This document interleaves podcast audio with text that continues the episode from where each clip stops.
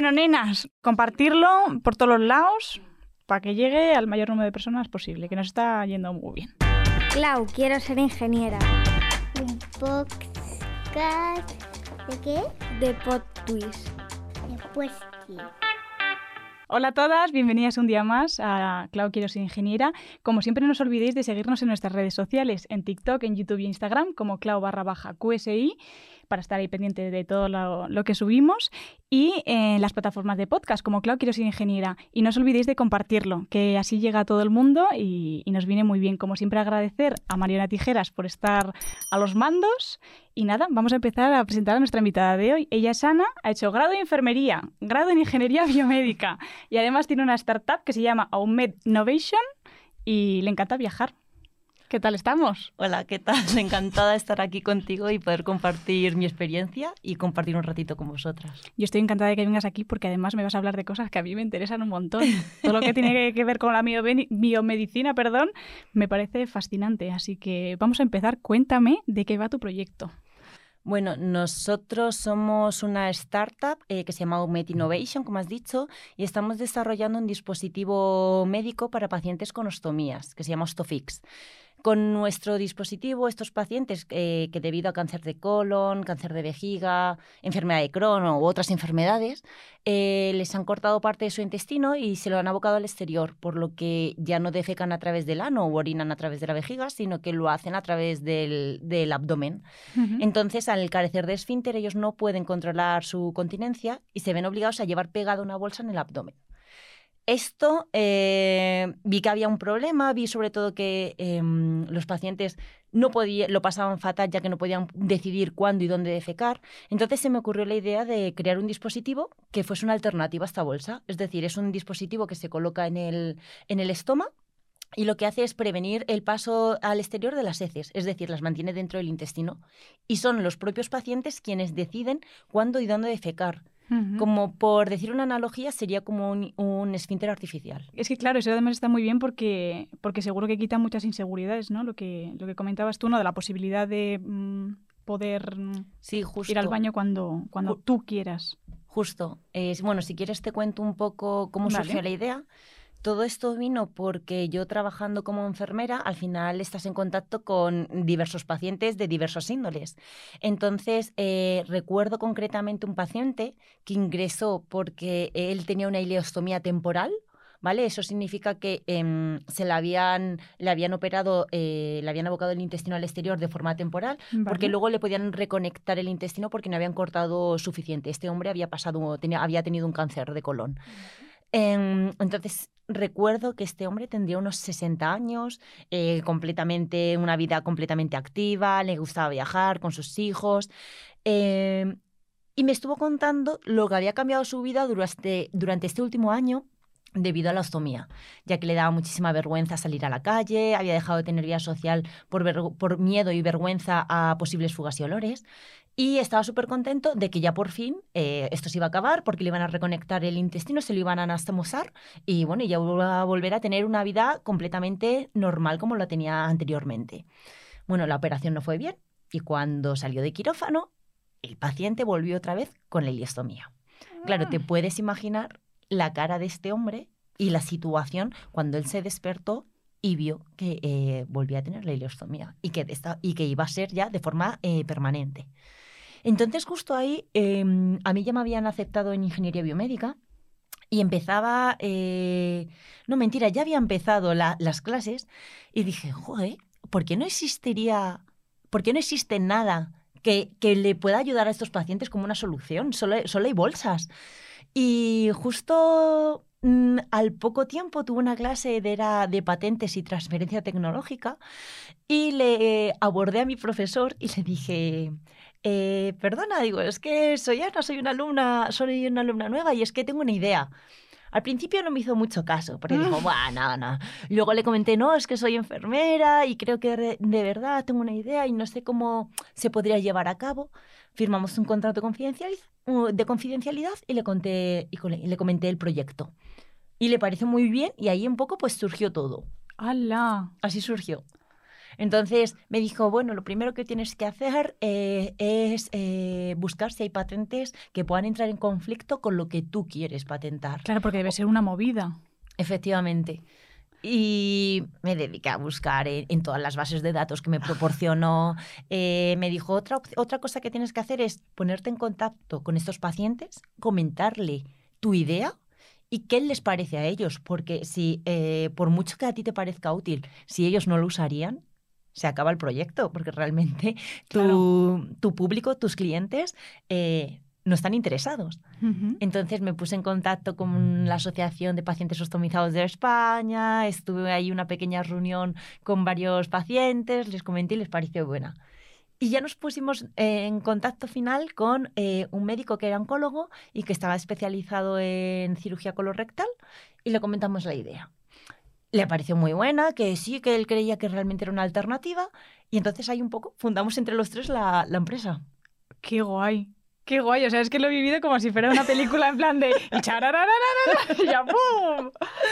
Claro, es que, claro, yo es que esto me, me- me recuerda que muchas veces que con mi padre digo, papá, yo, o sea, yo desde pequeña me inventaba cosas en mi cabeza.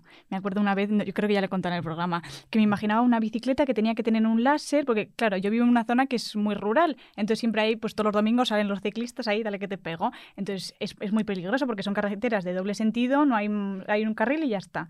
Entonces me parece como súper peligroso que puedan tener un accidente de ser atropellados. Entonces yo me imaginaba ahí con 12 años, papá, yo me imagino de ponerle un láser como que detecte la cercanía y si se acerca lo suficiente como para que sea peligroso, que le saque una foto la matrícula y multa. Oye, Pero, claro, no y, es mi, mala y idea. mi padre me decía, hija, es que eso no es tan fácil, eso es una idea. Luego hay que, tienes que reunir- reunirte con un grupo de personas que sean capaces de hacer eso en realidad, y poner un montón de dinero, sé qué. Y Ahí yo, justo es claro. donde yo veo el, el gran, la gran dificultad, ¿no? Claro, claro. Ideas podemos tener todos, Todos. muchísimas ideas. El problema es llevarlo a la realidad. Ahí justo es justo lo que te dijo tu padre, de que se necesitan Sí. expertos en la materia, se necesita sobre todo capital y se necesita gente que crea en el proyecto eh, y que le vea futuro, porque al final en este tipo de proyectos, bueno, en cualquier startup, si no tienes capital privado o financiación pública o mm, llámalo como quieras, el proyecto se muere. Claro, claro. ¿Y cómo, cómo fue diseñar? Porque imagino que, que haríais como distintas pruebas, ¿no? De, Pues de diseñar fue porque yo tenía muy claro cómo lo quería hacer. Entonces Sí, era tan como- claro ya lo tenías. des- Sí, sí, sí. Joder, yo lo tenía muy claro y decía, pero es que no sé cómo lo tendría que diseñar. Eh, entonces eh, me puse a, a- Bueno, en la ingeniería nos... Ahí hubo un parón entre medias, porque claro, yo esto se lo comenté en 2019, ¿vale? Vale. En 2019 yo me puse a hac- a hacer bocetos de cómo me gustaría que fuese, pero de bocetos nada a, a lápiz, no a 3D. En la mesa de la uni. Em, nos pusimos en contacto con una consultora eh, especializada en, en startups eh, de health, que nos hizo como un poco un plan de negocio de si ellos creen que tendría éxito, eh, que el mercado que hay, si realmente existen patentes que entren en contradicción o puede haber algún problema. Y nos dieron luz verde. Y ya dijimos, bueno, pues entonces, venga, adelante. ¿Qué pasó? Llegó pandemia. Eh, ahí la vida trastocó a todo el mundo, porque yo mientras estudiaba la ingeniería seguía trabajando de enfermera. Eh, entonces, eh, ahí realmente todo se paralizó. Yo además trabajaba miles y miles de horas porque yo no, no, no me contagié de COVID. Entonces, claro, faltaba personal porque había compañeras que no podían venir a trabajar porque se habían contagiado. Entonces era echar horas y entonces este proyecto se quedó un poco paralizado. Además, la, la ingeniería seguía, eh, con lo que es el estrés que me suponía de que no tenía tiempo suficiente para, para estudiar. Y eh, continué una vez que ya todo volvió un poquito más a la normalidad. Finalmente constituimos la empresa, ¿vale? En 2021. Y eh, durante ese tiempo eh, estuve haciendo diseños porque aprendí a utilizar Solid Edge, ¿vale? Que era un programa CAD que Sí. nosotros utilizábamos en la universidad. Entonces, con eh, Solid Edge empecé a, a hacer diseños en 3D y eh, gracias a mi novio que compró una impresora de fotopolimerización ¡Hala, hala, hala! para que yo pudiese, pudiese hacer pruebas, Esos como quería amores- el dispositivo. Esos amores y los demás son tonterías, ¿eh, Gigo? Pudimos hacer unas pruebas de concepto eh, en animales muertos Ujú. y ahí comprobamos que el dispositivo funcionaba como la idea que yo quería y el año pasado, en junio, se patentó. ¡Wow! Pues Hicimos una patente europea y ahora justo en dos semanas presentamos la mundial. Sí, hacemos PCT. Bueno, que no es patente mundial, es una ampliación a PCT que Sí, luego sí, para bueno. elegir países mundiales, sí. ¡Hala, hala, hala! Así que a ver qué tal. Tía, tienes que estar la leche orgullosa. O sea, estoy sintiendo como, como si, casi como si lo hubiera vivido yo. Sí. ¡Qué pasada! La verdad es que la experiencia ha sido, ha sido genial. ¿eh? Ha debido ser muy dura, muy... Sí. Uf. Sí, porque ya hasta el año pasado no me pude dedicar completamente más o menos a tope porque yo seguía estudiando la, la carrera. Yo la carrera la hice de 2018 a 2022, la ingeniería. Sí. Y yo obviamente tenía que trabajar también y yo trabajaba en el hospital y la carrera era presencial. Y hacer esto en tu tiempo libre, que aparte eh, estudiando ingeniería biomédica, no tienes tiempo libre. Ni ingeniería biomédica ni ingeniería mm, de lo que sea. Vamos. Yo, Claro, yo- claro. yo recordaba cuando hacía enfermería, decía, uy, si podía salir los fines. ¡Qué a gusto! Ahora, era imposible. Y yo decía a mis compañeros, pero, pero ¿y esto qué es? Pero ¿y yo no recuerdo la vida universitaria así. Claro, claro, porque es que, joder, es que además has hecho dos carreras. Y, y espérate, ahora estaba yo pensando, claro, tú hiciste el grado de enfermería, estuviste trabajando como enfermera, ¿por qué eh, te metiste, pe- te metiste perdóname, eh, o decidiste hacer el grado de biomédica? ¿Porque era un modo de ampliar los conocimientos o...? Pues en parte sí. Eh, yo, mira, de 2010 a 2014, porque fue el primer año que se puso grado, estudié mm, enfermería. Vale. Terminé, me puse a trabajar como enfermera y en 2016 conseguí un visado y me fui a trabajar a Canadá. Dejé todo y dije, venga, pues a, a Canadá. Y volví a mediados de 2017. Jibo. Y entonces, estando en Canadá, eh, no, no me dediqué a la enfermería porque no era un poco difícil dedicarte a la sanidad. Es difícil dedicarte a la sanidad allí. Estuve trabajando en una tienda montando bicis y cuidando a una niña. Y ahí me di cuenta a la que volví que dije, jo, es que yo creo que quiero hacer algo más. Cuando volví a España, eh, estuve durante un año, literal, un año, trabajando eh, de lunes a viernes eh, con contratos de que me echaban, el- me contrataban los jueves y me hacían el contrato de lunes a viernes echándome el fin de semana. Esto en la consulta de la sanidad pública. Hmm. Entonces, ahí decidí que, joder, eh, yo es verdad que cuando terminé enfermería, los contratos laborales y la situación era precaria, bueno, pues como ahora, eh, pero aún más. Y mm, entonces dije, yo no quiero estar toda mi vida pendiente del teléfono, de que me puedan sancionar si digo que no a un contrato cuando no tengo ninguna estabilidad. Entonces justo me encontré con un... A mí siempre me había gustado mucho el tema de, las tecnologías, los avances, los nuevos avances. Y justo me encontré con un antiguo compañero, un antiguo amigo, que él sí que hizo ingeniería biomédica en, en 2010. Eh, además fue el primer año que empezó esta carrera. Y me contó lo bien que le iba la vida, eh, lo que le gustaba. Y dije, ostras, Sí por- quiero. mm, ¿Por qué no? Voy a mirar la nota de corte. Digo, porque al final yo me quería desvincular un poco de la rama sanitaria, porque al final yo veía que ya tanto te dediques a medicina, a enfermería, eh, a cualquier un poco rama sanitaria que te implique trabajar en un hospital, te implica trabajar el fin de semana, festivos, noches. Entonces... Un mm, trabajo que no fuera tan esclavo, ¿no? Exactamente. Eh, entonces yo quería desvincularme un poco de la rama sanitaria, pero tampoco completamente, porque a mí sí que me gusta mucho el trato con el paciente, eh, todo lo que tenga que ver relacionado con la salud. Y cuando me, cuando me encontré con este amigo fue como, "Ah, es esto, es esto. Y entonces miré la nota de corte, dije, ostras, está un poquito alta.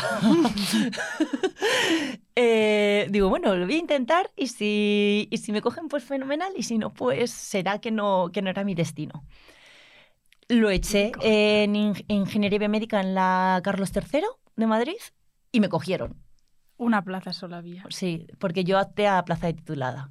Y fue como, venga, pues adelante. Esto es, el destino que quiere que, que haga Digo, cosas si veo, chulas. si veo que, no, que no lo consigo, pues lo dejo. Y mis amigos y mi familia decían, pero ¿cómo vas a hacer eso? Es una locura. Y dice, pero bueno, venga, que tú puedes, aunque no te pongas presión y no, no te la quieras terminar en, en curso por año.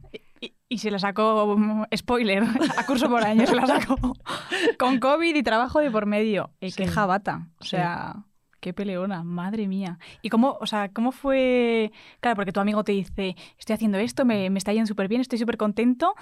Una cosa es cómo te lo imaginabas tú, ahora te metes en ingeniería biomédica y ya desde el primer año dices, Dios, esto, esto es lo que quiero. O vas descubriéndolo poquito a poco. Lo fui descubriendo poco a poco, porque Vale. primero fue duro, fue bastante duro, porque eh, yo no estudié matemáticas en segundo bachillerato. Entonces yo elegí, en mi año se podía elegir ciencias de la Tierra. Entonces, claro, imagínate, eh, entras a primero de una ingeniería que solo es matemáticas y física. Cálculo 1, cálculo 2, álgebra, eh, una locura completa.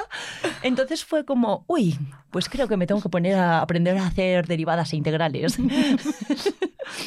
Entonces hay un poco... eh, fue duro porque ahí sí que me quedo, en este primer año me quedó cálculo 1 y me fui a segundo con ella. Y dije, bueno, me voy a dar una oportunidad, como solo me ha quedado una, voy a continuar y, y lo aprobé todo en segundo. Y en segundo sí que ya era más mm, mecánica de sólidos, mecánica de fluidos. Todo esto sí que me gustó muchísimo porque ya era, vale, veo un sentido a qué voy a aplicar todas estas matemáticas que estoy aprendiendo. Eh, veo, me encantó toda la física que vimos, de, eh, que vimos eh, magnetismo, me encantó todo eso, de, de verdad. Mm, porque al final, estu- nosotros estudiamos física 1, física 2, eh, física 3. Pero claro, eh, realmente eh, mecánica de fluidos es física.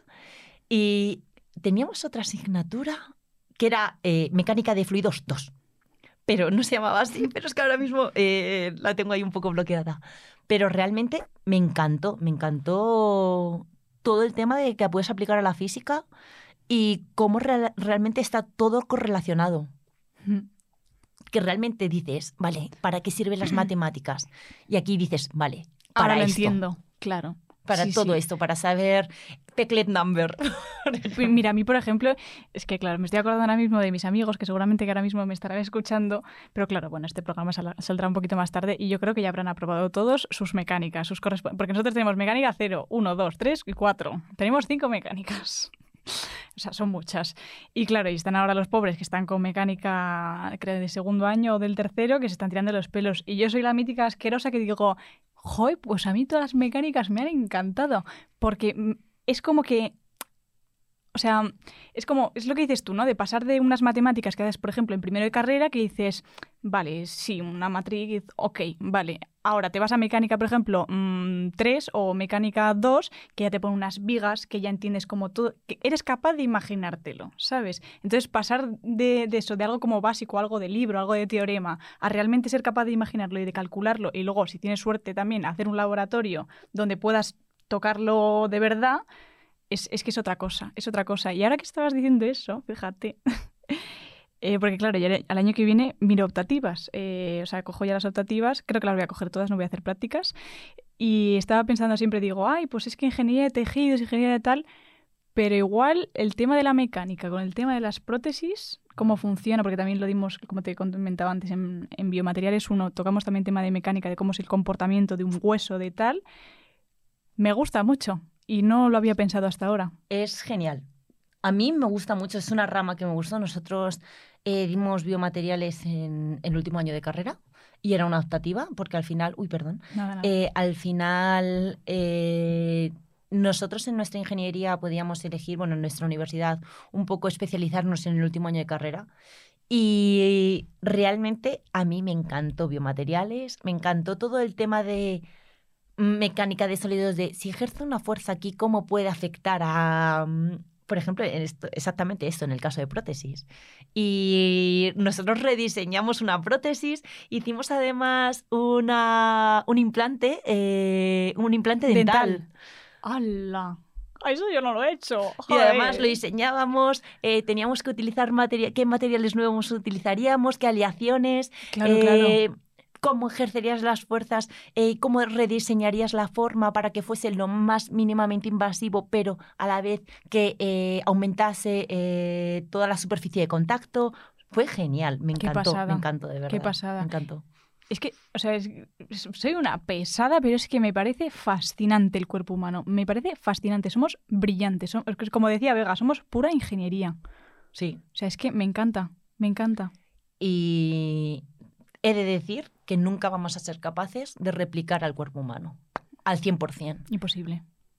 Porque como tú dices, somos realmente pura ingeniería y muy bien hecha. Joder, tanto. Y que, y que como que, mm, ahora mismo tu objetivo principal es crear este... ¿Cómo te imaginas tu futuro? Es que lo estaba, me estaba, ahora que estamos hablando de esto, me estaba imaginando pues eso, tu proyecto, que ahora lo vas a presentar a ta ta ta ta ta ta ta ta. ¿Cuánto de grande te imaginas el, proyecto? Nuestra idea ahora es conseguir dinero eh, para financiar el estudio experimental, eh, el estudio experimental con animales vivos, que no lo han aprobado. Y, que no, lo han que sí, ah, que nos, lo han ah, aprobado ya. Y eh, esto poder trasladarlo a un ensayo clínico con pacientes. Entonces, mi idea, sinceramente, en un futuro es realmente que este dispositivo llegue a todos los pacientes eh, ostomizados que puedan utilizarlo, porque realmente creo que todos tenemos derechos a mejorar nuestra calidad de vida y es que creo que con Ostofix es posible, de verdad. Y a día de hoy, por suerte o por desgracia, conozco a muchos pacientes ostomizados. Eh, al final no te queda otra que adaptarte a tu día a día y, y adaptarte a tu nueva situación pero creo que si podemos minimizar este sufrimiento que les pueden causar en estos primeros años o simplemente poderles dar la posibilidad de que ellos decidan cuándo y dónde defecar, creo que mm, es maravilloso. Y ojalá mm, me encantaría ser empresaria y decir, bueno, es que somos la nueva Combatec de Europa, pero bueno, hay que ser realistas. Bueno. Y quién sabe, ¿no? Pero... O sea, yo creo que va a ir súper alto, o sea, y además con las ganas que se te ve, hija. Sí, sí. O sea, es que crees fehacientemente, vamos, a sangre, a, fuego en el proyecto. Hombre, que creo que he dejado mi trabajo. es verdad. creo. que mi vida depende de ello. He, dejado todo para dedicarme al proyecto 100%. Llevo ya desde febrero eh, dedicada al 100% con este proyecto y luchando por ello, luchando por conseguir financiación, por eh, el desarrollo de este proyecto, porque vaya todo bien. Y eso al final implica más horas de trabajo que cuando yo trabajaba de enfermera, porque ayer, por ejemplo, me acosté escribiendo emails hasta a las doce y media de la noche de emails que tenía, porque ayer tuvimos que presentar nuestro proyecto también en, en otro programa en el que estábamos de emprendimiento y no me había dado tiempo, por la mañana había tenido reuniones y claro, se te empiezan a acumular emails, a acumular emails, rellena esto, eh, revisa la patente, revisa no sé qué, y era como, ay. Givo, qué vida más ajetreada, hija mía. Pero bueno, lo vale, lo vale, porque al final es una experiencia que creo que tengo la suerte de, ya vaya bien o vaya mal, de haber vivido y haber experimentado, que creo que no todo el mundo va a tener esta oportunidad. Y al final quiero aprovecharlo, quiero, realmente estoy motivada y, y es que creo de verdad que, que, puede ayudar a mucha gente. Y como yo, creo que hay gente también que, que lo piensa. Es verdad, ¿cuántos, cuántos pacientes, o sea, la, las, no las estadísticas, el número de, de pacientes que padecen esta, en el mundo hay 13 millones de personas, 13,4 millones. Vale. Este, este dato es de 2021. Es cierto que este año eh, el último dato rondaban ya casi los 15 millones de personas. Vale. De los cuales eh, nosotros vamos a ir enfocados a pacientes con consistencia líquida o semilíquida, ¿vale? Vale. Em, entonces son 7,7 millones de personas en el mundo. ¿Que padecen? Sí. Sí, es bastante, es bastante gente. Porque al final, date cuenta que la, la, eh, la expectativa de la calidad de, de, la esperanza de vida ha aumentado. Entonces, antiguamente un cáncer de colon eh, se hacía realmente a, pacientes a partir de 60 años. Ahora mismo el prevecolon, eh, las campañas de prevecolo de prevención de cáncer se están haciendo a partir de los 50 porque hay un 25% de personas menores de 50 años que ya tienen cáncer de colon. O sea, mm, claro, al final, y luego además añade enfermedades inflamatorias intestinales como puede ser eh, colitis ulcerosa, como puede ser la enfermedad de Crohn. Que cada vez, estos son enfermedades autoinmunes y eh, los pacientes que lo padecen y empiezan a tener brotes son pacientes súper jóvenes, en plan con 16 años ya te puede haber dado un Crohn. Wow, no sabía que había tantísima gente. No tenía ni idea. Es verdad que, por ejemplo, a pacientes con Crohn, eh, hace el año pasado tuve un paciente concretamente que tenía unos 32 años, creo que era. Eh, estaba ingresado porque venía para que le había dado un brote y le tenían que cortar un trocito de intestino porque al final se le necrosó. Entonces, él era ya el quinto brote que padecía. Y ya le dijeron que como siguiese este ritmo de brotes, eh, al final le iban a abocar a, a hacerle, a realizarle una, una ostomía. Ujú. Y el, el mismo chico me, me comentó, es que yo le comenté un poco la idea del proyecto y esto, y me dice, jo, es que de verdad creo que es una idea eh, súper buena que nos puede ayudar. Y dice, porque yo sé que en un Tarde futuro o temprano me va acabaré teniendo una ostomía. Bueno, entonces tú, que estudiaste ingeniería biomédica, ¿y el TFG lo hiciste también de, de este proyecto? Sí, porque realmente cuando yo mm, estaba realizando el TFG, bueno, cuando era la época de TFG, ya estaba con este proyecto bastante avanzado. Entonces, eh, ahí justo me encontraba co- en pleno desarrollo de, de, venga, voy a hacer los bocetos en 3D y todo, para luego probar con eh, la prueba de concepto en los animales muertos. Y, y ahí fue un poco cuando me dijo mi tutor, oye, ¿por qué no haces tu TFG sobre esto? Claro. Entonces, realmente, igual las prácticas, las prácticas las hice en, sobre este también mm, este proyecto, eh, en el cual lo que mis prácticas consistía- consistían en estar con otros investigadores que estaban en quirófano, tener que aprender cómo es todo el tema de hacer una investigación con animales, sacarme el curso de manipulación experimental de con animales, eh, los Wow. cuidados, qué papeleo sé qué hacer. Entonces, mis prácticas fueron un poco enfocado a mis pasos futuros. Entonces, justo em, mm, se lo comenté a, a mi profesor de, oye, ¿qué, eh, ¿qué te parece? Y me dijo, sí, sí, es que yo creo que tu TFG tiene que ser sobre tu proyecto. Y además, deberías de presentarte al TFG Emprende. Que esto es una modalidad que tiene eh, la Universidad Carlos III de Madrid eh, para un poco TFGs que eh, quieres emprender eh, realizando una startup. Ya Vale. sea, al- a lo mejor no hace falta que ya esté constituida, que ya la hayas hecho, sino que tu previsión en un futuro sea, sea poder hacerla. Entonces, mi TFG en junio no lo pude presentar porque no tenía la patente.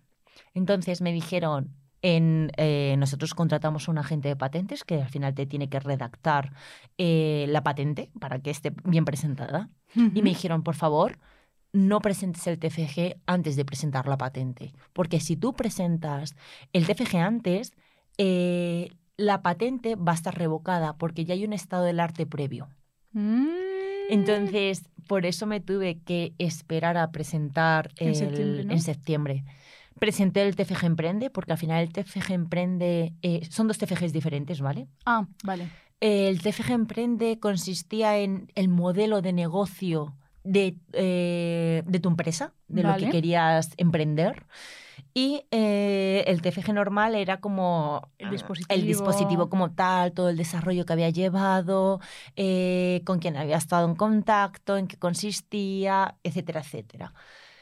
Eh, entonces el TFG Emprende lo presenté en julio, que era la convocatoria en julio o en septiembre, y el TFG normal luego lo presenté en septiembre.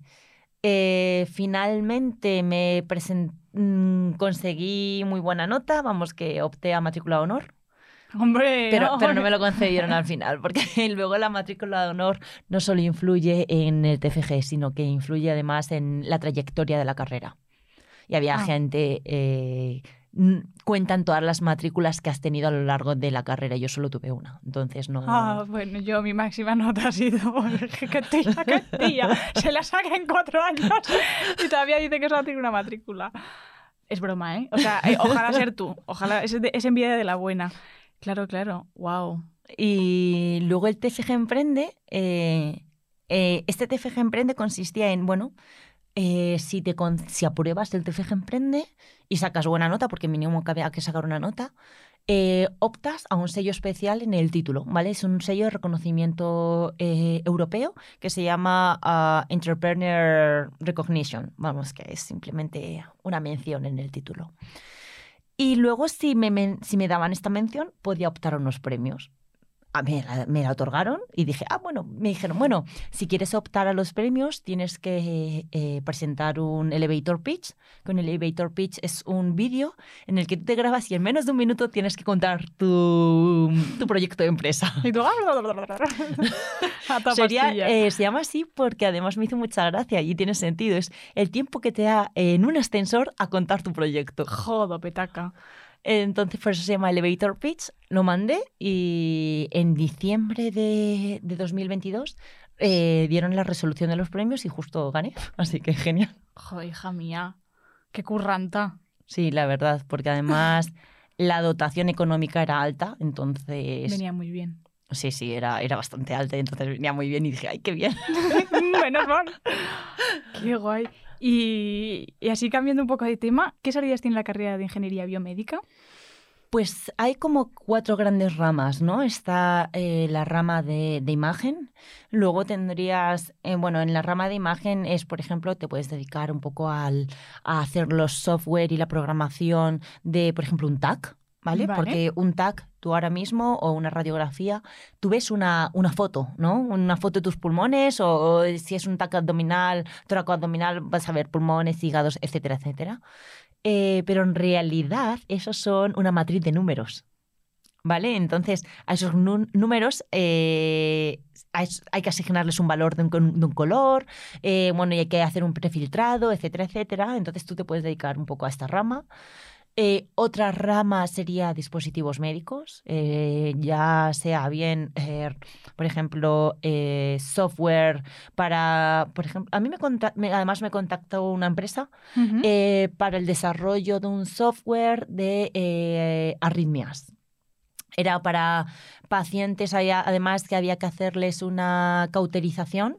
Entonces, eh, era para indicar al, al cardiólogo, al cirujano vascular, que le dijeses, oye, tienes que hacer la ablación aquí, porque aquí es donde mm, lo que indica el software, ah, gracias a unos sensores, ¿no? Vale. Eh, y luego, eh, y esos son dispositivos médicos, o ya sean electros o mm, glucómetros, lo que quieras. Vale.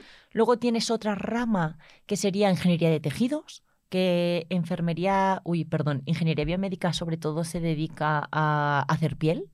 ¿Vale? Piel para testar, porque ahora mismo, por ejemplo, no se puede testar en animales, hay Sí. que testar en, en... Se compra mucho piel artificial para el testado de, de cosméticos. Vino un señor que se dedicaba a ello, a darme charla en, un seminario de, de biomateriales 2.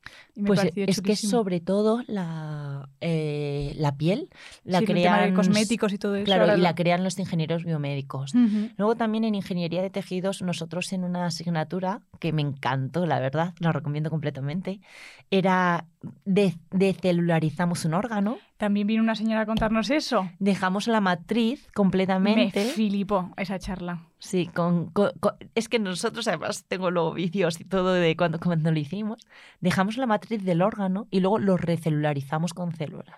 Es que eso además la, la- la señora que vino nos dijo que era una maravilla para el tema de, de, mm, la o sea, para el tra- Compatibilidad. el, trasplante, sí. por ejemplo. Sí. Entonces ella eh, nos enseñaba fotos, claro, nosotros no, no vimos nada, era un- como una charla que nos contaba ella. Entonces te enseñaba el corazón des- descelularizado, que, que luego es blanco completamente. sí, sí, pero que mantenía toda la estructura perfectamente. sí. Entonces, eso, por ejemplo, aprovechaban pues, para co- coger la válvula y trasplantarla. Entonces, no había ningún problema de rechazo ni nada. Claro, decía, porque luego eh, lo recelularizas con células del paciente. Exacto. Ahora, hace poco salió además en, en las noticias de un hombre que le habían trasplantado un, un corazón y que había, era de un cerdo y que había estado vivo como 24 horas. Eso es un hito. Literal. ¿Por qué? Porque no has tenido un rechazo fulminante. O, estuvo más de, 40, de 48 horas, perdona. Entonces es un hito porque los rechazos fulminantes son en menos de 24 horas. Y obviamente eh, los antígenos que puede detectar tu organismo, eh, tu sistema inmune cuando eh, te trasplantan un corazón de un cerdo, eh, pues Ya, ya, ya. Qué fuerte. Es que me fascina esta, esta rama, me fascina, me encanta. Y luego, por último, eh, prótesis. Mm, pues, por ejemplo, mecánica de prótesis, lo que me estabas diciendo tú. Qué guay. Muy guay. es, es muy que esto está muy bien porque además así si alguien se está planteando estudiar una ingeniería biomédica, por, por lo menos que conozca ¿no? las distintas... En- Es cierto que en España, em, aquí sobre todo se dedica a España a dispositivos médicos.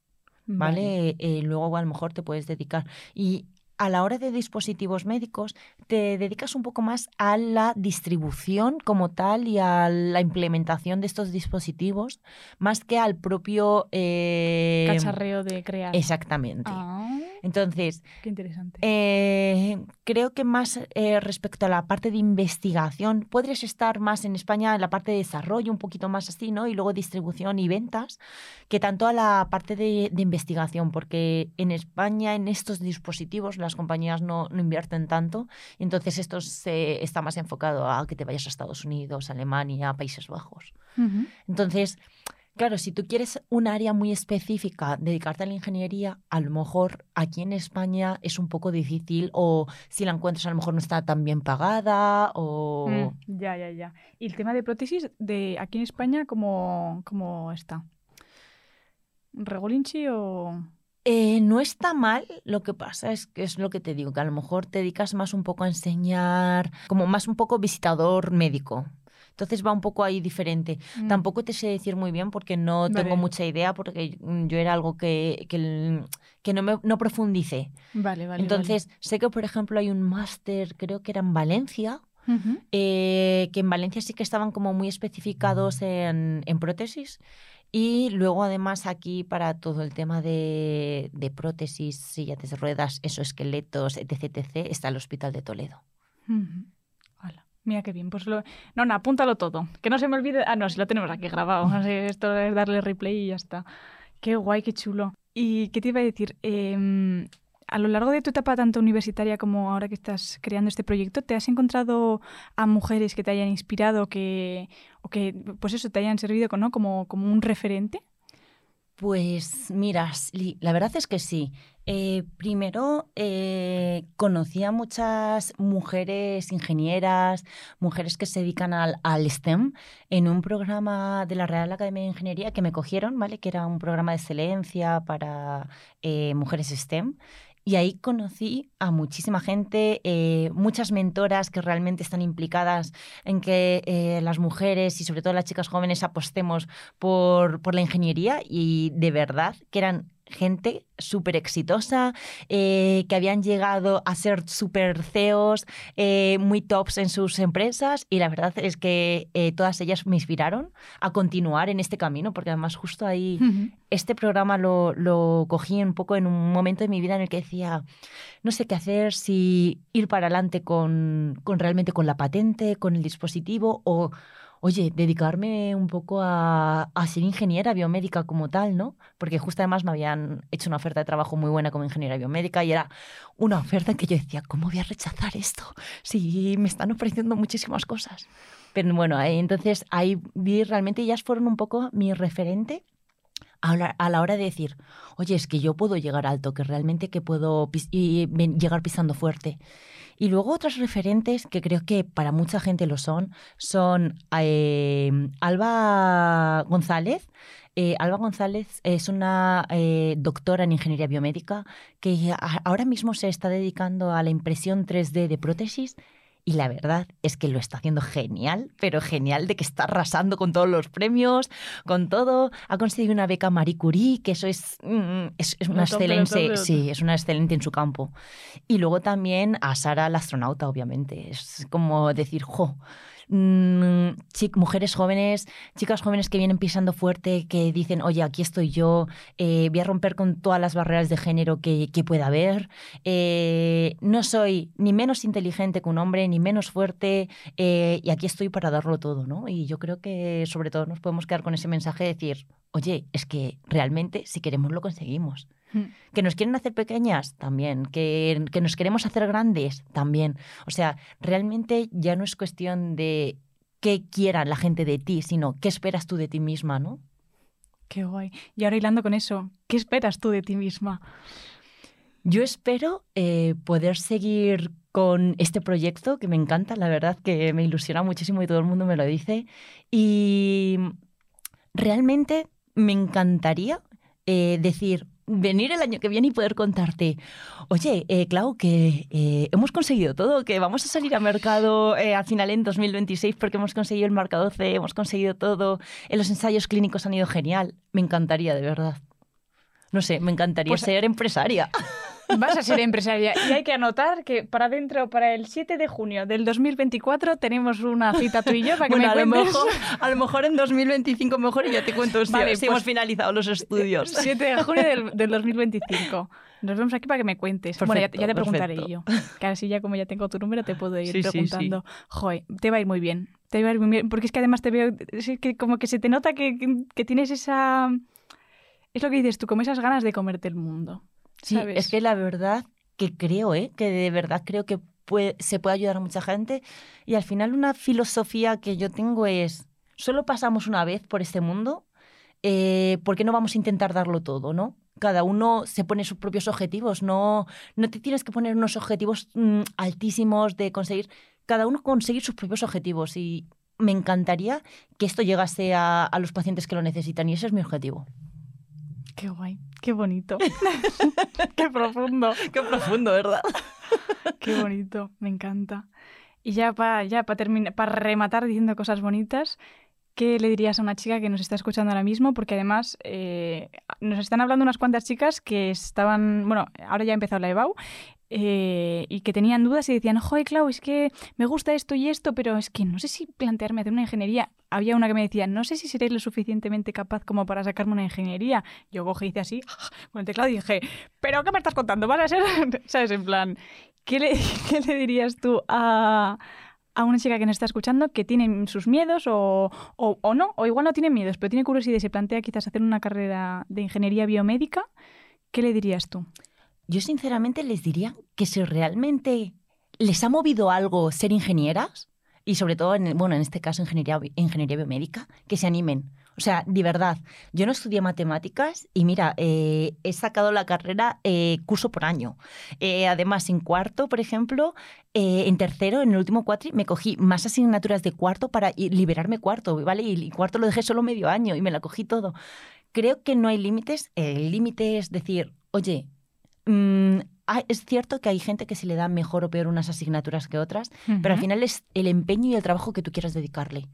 Yo sabía que no era muy buena a lo mejor en matemáticas porque me faltaba esa base y yo encima no podía ir a, a la academia. Yo no fui a academia y yo me ponía vídeos de YouTube a aprender y a preguntarle a mis compañeros si tenían ratitos para ayudarme a estudiar y a lo mejor ellos se lo estudiaban una hora y, me- y yo tardaba ocho.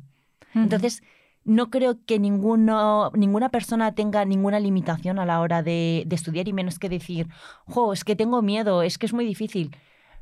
Es, es echar de ganas, ponerle empeño y no pasa nada porque te lo saques en cuatro años, en cinco, en seis o en siete, sino es realmente que tú estés motivada y decir, oye, mm, quiero conseguirlo y ya está. O sea, a lo mejor es mejor decir, oye, no me voy a coger todas, me voy a ir cogiendo eh, en vez yo. de 10 asignaturas, cogerme 7 por año, oye, está fenomenal. Si es que no es menos válido. Al Mm. final tú tienes, vas a tener el mismo título que yo.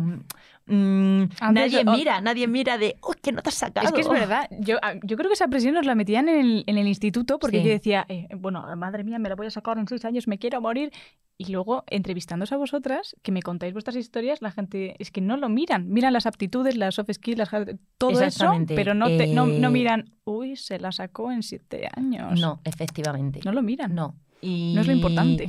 Y tampoco te van a mirar la nota, decir, vas a ir a una empresa y te van a decir, dime cuántas matrículas has obtenido y cuántos sobresalientes. No, O sea, van a mirar tu capacidad de trabajo, tu capacidad de trabajar en grupo, que es súper importante, las, habili- las habilidades sociales que puedas tener. Y obviamente la gente en una empresa ya sabe que tú, vale, puedes ser ingeniera, pero es que ellos te van a enseñar otra cosa y eso lo vas a tener que aprender tú y el mejor de la carrera o la mejor de la carrera. O sea, y yo siempre se le decía a mis compañeros cuando a lo mejor eh, yo veía, iba con la presión a lo mejor en, en, en cálculo o en, alguna, en álgebra, de, jo, es que saco un 5 y, todo el mundo estaba sacando 9 y 10. Pero luego se tornaron las tornas, se giraron las tornas y fue como, ah, no, eh, si, al final yo, por ejemplo, en la ingeniería he acabado con 8 sobresalientes y una matrícula honor.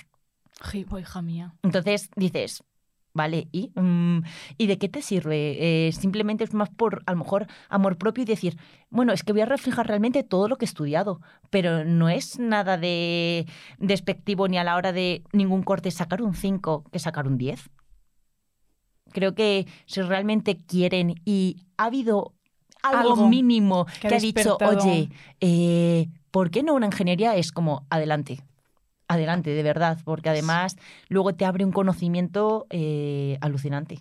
Es que además eso lo comentamos todas, que, que estudiar una ingeniería te da unas capacidades de, de, análisis, de, de, organización, de cómo estructurar los pensamientos, todo, que no te dan otras carreras. Sí, ahora que lo dices, siempre eh, mi pareja me dice, Claro, como eres ingeniera, piensas así de racional, problema-solución. y tú, eh, exacto, sí soy. Dice, se nota que los ingenieros pensáis más así, como solución, solución. Es que es verdad, nos, han entrenado para ello. Sí, y somos a lo mejor un poco más racionales en ese sentido, ¿no? Pero... Uy, mucho, yo, yo lo soy mucho, ¿eh? Muchísimo. como, no me sirve, no, venga, no divagues. exacto, exacto, sí soy. Sí, sí, bueno, pues yo realmente animo a todas aquellas que, que si les ha llamado algo, que, se animen de verdad. Sí, si les ha despertado esa curiosidad, que vayan para adelante, ¿no? Sí, sí. Joder, sí. Tía, me ha encantado esta charla. Me ha encantado. He aprendido cosas, ha sido como súper no sé, como, como enriquecedora sería la palabra que utilizaría. Enriquecedora. Ay, me alegro, me alegro que te hayas resultado útil, que a Mariana le haya resultado, resultado útil. Y sobre todo, a lo mejor, pues hombre, mm, dar a conocer un poco mi historia, ¿no? Y de decir, oye, es posible. Que todo es posible, que los únicos, las únicas objetivos en las metas te las tienes que poner tú mismo y no dejar que nadie te imponga nada. Y que si tienes una idea, materialízala. Sí, efectivamente. no te quedes ahí divagando como hago yo. Qué guay. Ha sido un placer tenerte aquí, Ana. Igualmente. Me ha encantado. Estoy encantada de haber participado. No, encantada he estado yo. Eh, ojalá nos veamos pronto. Ojalá te vaya. En 2025. Eh, espero que nos veamos antes. Luego ya en, el 2025 te vuelvo a invitar para que vengas aquí a contar todo lo que has conseguido. vale. Eh, espero que te vayan las cosas súper bien.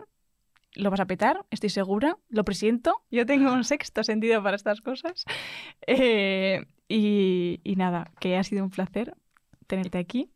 Igualmente, la verdad que ha sido un placer poder compartir un rato aquí con vosotras y, poder eh, juntas. Exacto. Eh, bueno, agradecer a Mariana Tijeras, a Nona Palas Friends, eh, estar aquí siempre con, con nosotras, hacernos compañía. Y, muchas gracias a ti que nos escuchas, muchas gracias eh, a ti que nos estás viendo y a ti que nos estás escuchando eh, por, por, haber venido otro día más a, ver qué cosas veníamos a contar tan chulas. Como siempre, no te olvides de seguirnos en las redes sociales, que ahí subiremos clips y tal, las, las partes más chulas, aunque todo ha sido chulo, te lo recomiendo que te lo veas todo. Y no te olvides, como siempre, de seguirnos en las redes sociales para no perderte nada de lo que subimos en Instagram, en TikTok y en YouTube, eh, como clau barra baja Y las plataformas de podcast. Compártelo este este, podcast, si tienes alguna amiga que se está planteando estudiar una ingeniería biomédica o una ingeniería, lo que sea, para que llegue al mayor número de personas posibles. Y nada, eh, nos vemos el martes que viene. Saludamos a cámara. Sí. Venga, ¡hala! ¡Chao! Clau, quiero ser ingeniera. Un podcast. ¿De qué? De Pod Twist. De